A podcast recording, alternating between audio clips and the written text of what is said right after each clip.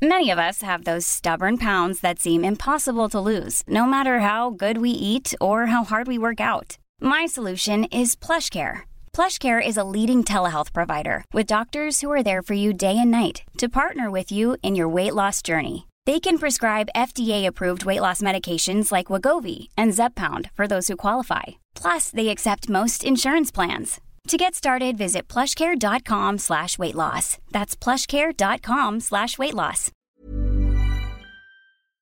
Entrevista.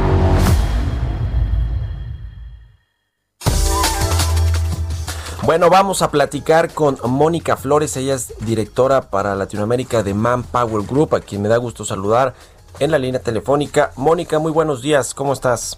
Hola, ¿qué tal? Muy buenos días. Contento de estar contigo esta mañana. Gracias por tomar la llamada. Bueno, ha habido todo un eh, tema, un revuelo alrededor de esta figura del outsourcing en los últimos días por los dichos del presidente López Obrador que eh, pues quiere cancelar como tal esta figura de subcontratación laboral. Eh, eh, platíquenos un poco de cómo están los datos del outsourcing en México.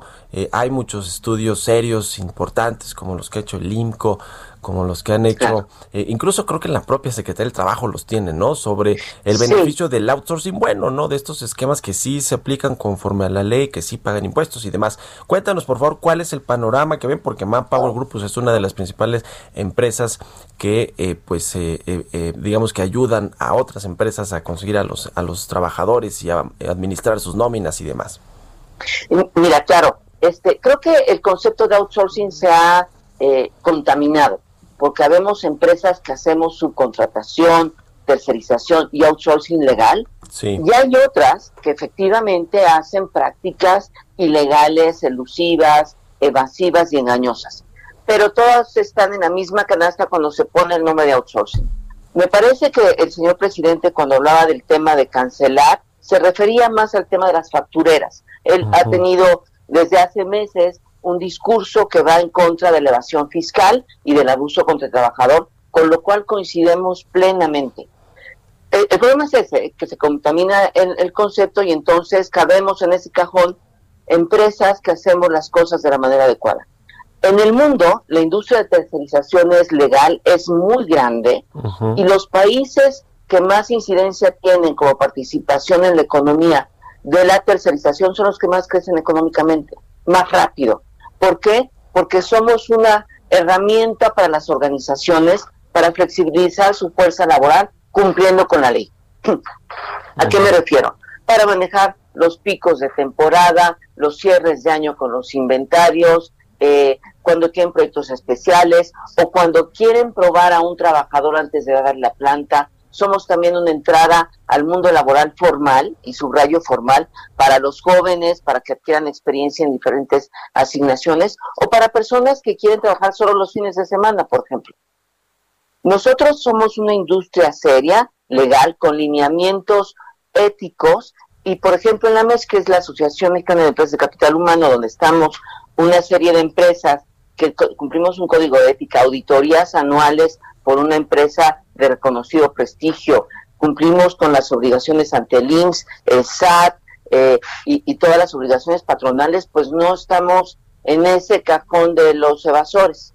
Ahora bien, hay que tener cuidado cuando se habla de outsourcing en general, también entran ahí los insourcing. Sí. Que hay insourcing sanos, insourcing también que pues es una figura elusiva.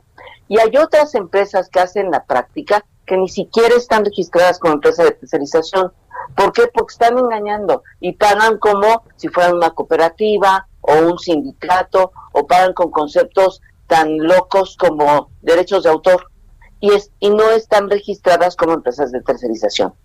Me parece que en ese sentido nosotros apoyamos indudablemente cualquier iniciativa que tenga que ver con formalizar el empleo, sanear la industria y acabar con la ilusión. Eh, y, por eso hemos estado en contacto con la Secretaría del Trabajo, con, la, con eh, autoridades de Hacienda, porque hay que cerrar la pinza. Esto no se acaba con una legislación solamente laboral. Hay que hacer inspecciones del SAT y del Seguro Social. Nosotros pagamos en AMEX, por ejemplo, más de 2 mil millones de cuotas al IMSS. Sí. Por ejemplo, casi mil millones al Infonavit. Eh, generamos más de 600 mil empleos en distintas modalidades, sectores y regiones del país.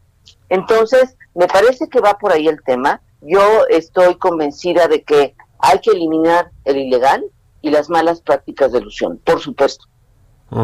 Ayer decía la secretaria del Trabajo, Luisa María Alcalde, que eh, digamos que esta iniciativa o, esta propuesta del presidente López Obrador, que suena pues muy eh, eh, satanizadora contra todos estos esquemas de subcontratación de tercerización. Eh, bueno, decía Luisa María Alcalde que al menos 2.9 millones de trabajadores se encuentran en algún esquema ilegal. Más o menos, y, esto te lo pregunto, em, Mónica, ¿cuántos trabajadores están actualmente en, digamos en empresas a través de estos esquemas se habla de 4.5 millones o son más porque si dice la secretaria del trabajo que son 2.9 millones los que están con algún esquema ilegal pues ahí sí está preocupante la cosa, ¿no? No, sí, y yo no estoy convencida, sean 4. Eh, eh, perdón, 2.5 millones o más, porque no están registrados, porque están como profesionistas independientes, porque no están dados de alta en el IMSS. O sea, hay muchas formas de evadir y atentar contra los derechos del trabajador. Pongamos que son 2.5 millones, hasta 4 si quieres.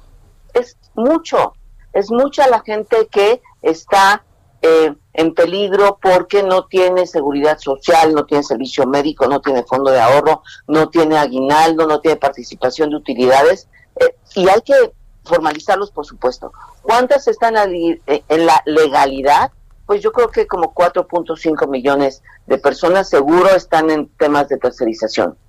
Hay que hay que trabajar en conjunto y creo que aquí sería mi punto de vista con las autoridades, las empresas legales, para encontrar la mejor forma de regularizar estas malas prácticas. Por supuesto, y ahí no podemos estar más de acuerdo con las autoridades y con el gobierno. Pero sí tenemos que también desde las empresas, o sea, estos esquemas existen porque hay alguien que les compra. Claro. ¿No? Si no, no existirían. No habría un mercado. Sí, Tenemos que también llamar a la ética empresarial porque a veces por desconocimiento, a veces eh, un empresario puede contratar porque le sale más barato, más barato entre comillas, porque cuando este trabajador se accidenta, se incapacita, pues se da cuenta que no, no está en el IMSS y tiene que pagar, o en una demanda laboral tiene que pagar, o una multa del IMSS tiene que pagar. Me parece que tenemos que trabajar también en la explicación de los beneficios de trabajar con empresas serias que cumplen con la legislación y que además se rigen por estándares globales. Sí, esta figura, como lo dices, y yo creo que lo sabe el presidente López Obrador, existe pues en prácticamente todo el mundo, en todos los países y tienen diferentes regulaciones eh, y leyes o normatividades que la rigen, pero funcionan en todos lados, ¿no? Y empresas multinacionales como Manpower, pues así, así lo, lo, lo hacen patente. A ver, este sector en México, eh, pues ya ha sido regulado desde por lo menos el 2012, ¿no? Ya ha habido ahí una serie de ajustes en el 17 con el SAT, con el IMSS, eh, eh, ya se empezaron a prevenir estas malas prácticas eh, o se comenzó a, a, querer prevenir malas prácticas en este ejercicio de la figura del outsourcing. Y luego en el año pasado con la reforma de la ley del trabajo también ahí se incluyó algunas cosas, ¿no? No, tan, no se fue tan a fondo. Ahora, ¿qué es, ¿qué es lo que sí se podría hacer? Lo que sí valdría la pena hacer en términos de regulación eh, y, de, y, de, y de, digamos, meter en, o poner en cintura, meter en cintura a las empresas que están utilizando esquemas ilegales. ¿Qué sí deberías, qué sí se debería hacer, crees tú, Mónica Flores?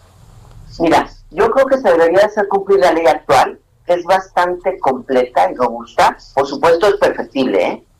este, hacerla cumplir a cabalidad, pero no va a ser suficiente, porque como te decía hace un momento, tiene que ver también con otras formas de ilusión que se disfrazan de outsourcing, pero ni siquiera están registradas como outsourcing o empresa de tercerización. Me parece que eh, debe haber una fiscalización diferente. Mancuerna, INSAT y Secretaría de Trabajo sería lo ideal para acabar con las malas prácticas. Eh, esta ley que está hoy vigente es robusta, es buena, hay que cumplirla. El peligro de modificarla, o, o no, tienes que quitar la palabra peligro porque se oye este, la desventaja que pudiera haber de modificarla es llegar a una sobreregulación que no dé flexibilidad, que es la ventaja. Eh, y esta sobreregulación eh, podría anquilosar un poco el crecimiento y la generación de empleo formal. Y otro punto que cabe destacar, por ejemplo, si eliminas el outsourcing, ¿qué pasa con las empresas de vigilancia? Una empresa que se dedica al comercio de cosméticos, pues no sabe cómo manejar policías o personal armado, no, no sabe entrenarlos, no sabe sacar licencias de portación de armas. O sea, el outsourcing es bueno para eh, este, sectores que están especializados, limpieza, por ejemplo, vigilancia, eh, eh, manejo de comedores. Nosotros que somos, por ejemplo, expertos en reclutamiento. La empresa que se dedica a generar sus productos, a vender, a investigar y desarrollar productos innovadores, y nosotros reclutamos con experiencia. Nosotros manejamos la nómina y cumplimos con los impuestos que hay que pagar, el riesgo de trabajo y las modificaciones que marca la ley. Estas son las ventajas que tienen las empresas que nos dedicamos a esto con la experiencia y especialidad.